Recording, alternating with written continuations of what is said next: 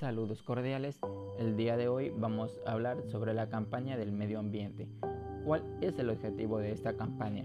En este caso, es relacionar al hombre con su medio ambiente, con su entorno y buscar un cambio de actitud, una toma de conciencia sobre la importancia de conservar para el futuro y para mejorar su calidad de vida. ¿Qué es el medio ambiente? El medio ambiente es un conjunto de componentes físicos, químicos y biológicos que condicionan la forma de vida, permitiendo así la interacción entre diferentes especies y organismos. Por otro lado, la contaminación es la introducción de sustancias o elementos físicos en agua, suelo o aire, por lo que como consecuencia estos recursos no son seguros para su uso o consumo.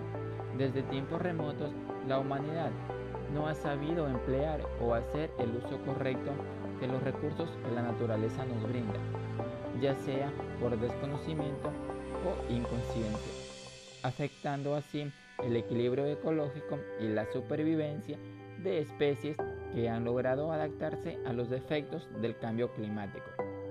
Así, un claro ejemplo de esto tenemos la especie Amblyrunchus cristatus o iguana marina de Galápagos, un reptil endémico de las Islas Encantadas que se encuentra en estado vulnerable.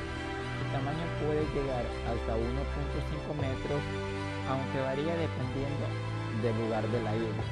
Es herbívora y consume algas verdes, como es la lamilla. Su promedio de vida es de 5 a 12 años. Es el único lagarto marino del mundo y puede sumergirse a profundidades de hasta 25 metros y permanecer allí más de 10 minutos para luego regresar a la tierra a regular su temperatura. También estornuda sal por la nariz, una adaptación muy poco común que lo ha permitido evolucionar y así deshacerse del exceso de sal que ingiere en su dieta marina y es capaz de reducir su tamaño cuando los tiempos son difíciles. Por estas y por otras más razones es que debemos de cuidar y proteger el medio ambiente que es cuando más nos necesita.